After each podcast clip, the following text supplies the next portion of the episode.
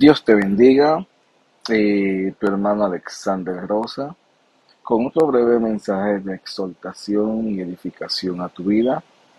Estaremos hablando brevemente en el libro de Apocalipsis, capítulo 2, versículo 2 en adelante, dice, Yo conozco tus obras y tu arduo trabajo y paciencia, y que no puedes soportar a los malos, y has probado a los que se dicen ser apóstoles y no lo son, y lo has hallado mentiroso, y has sufrido y has tenido paciencia, y has trabajado arduamente por amor de mi nombre, y no has desmayado.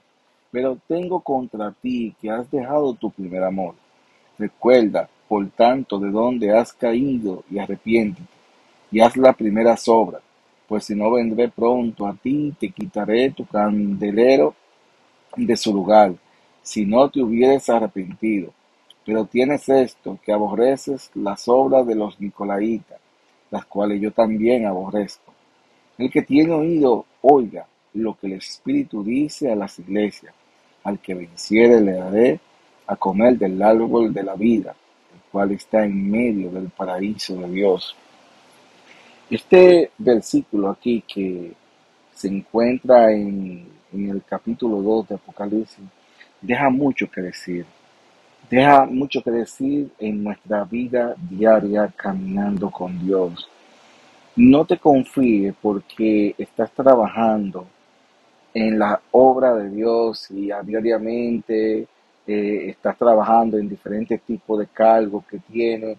Por más cargos que tú tengas en la obra de Dios, por más arduamente que tú estés trabajando en la obra de Dios, no debes sentirte confiado de que tu vida espiritual está bien delante de Dios porque estás trabajando en muchas obras.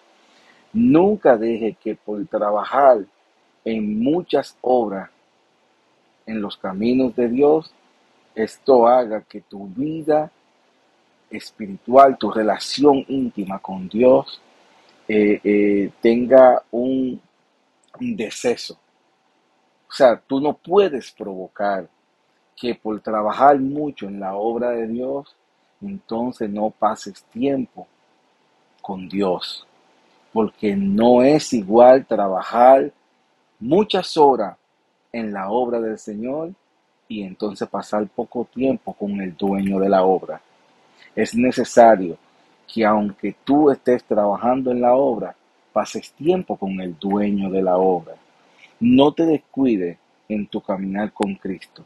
No te descuides en tu vida espiritual. Depende, tu vida espiritual va a depender del tiempo que tú pases en la presencia de Dios. Tu día a día va a depender de la relación que tú lleves con Dios.